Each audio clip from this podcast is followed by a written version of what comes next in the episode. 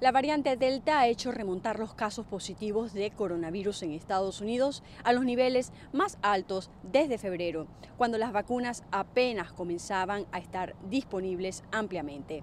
Estados como Florida se han convertido en el epicentro de la pandemia, mientras que los reportes de inmunización generan esperanza.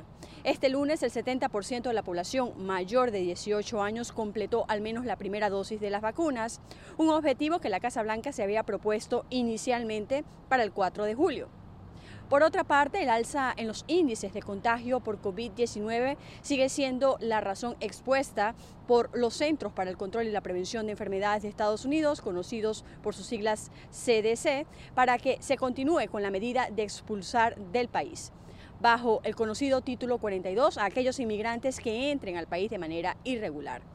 Según informó en una declaración escrita el Departamento de Seguridad Nacional, la administración Biden continúa trabajando para construir un sistema de inmigración justo, ordenado y humano, incluso ampliando las vías legales hacia Estados Unidos y desalentando la migración irregular. En otras noticias, los cubanos continúan lanzándose al mar en frágiles embarcaciones para llegar a Estados Unidos. El secretario del Departamento de Seguridad Nacional de Estados Unidos, Alejandro Mayorkas, insistió el lunes en que los cubanos dejen de ver la vía marítima como un modo de escape desde Cuba. Esto tras los desenlaces fatales que se viven acumulando en los últimos días.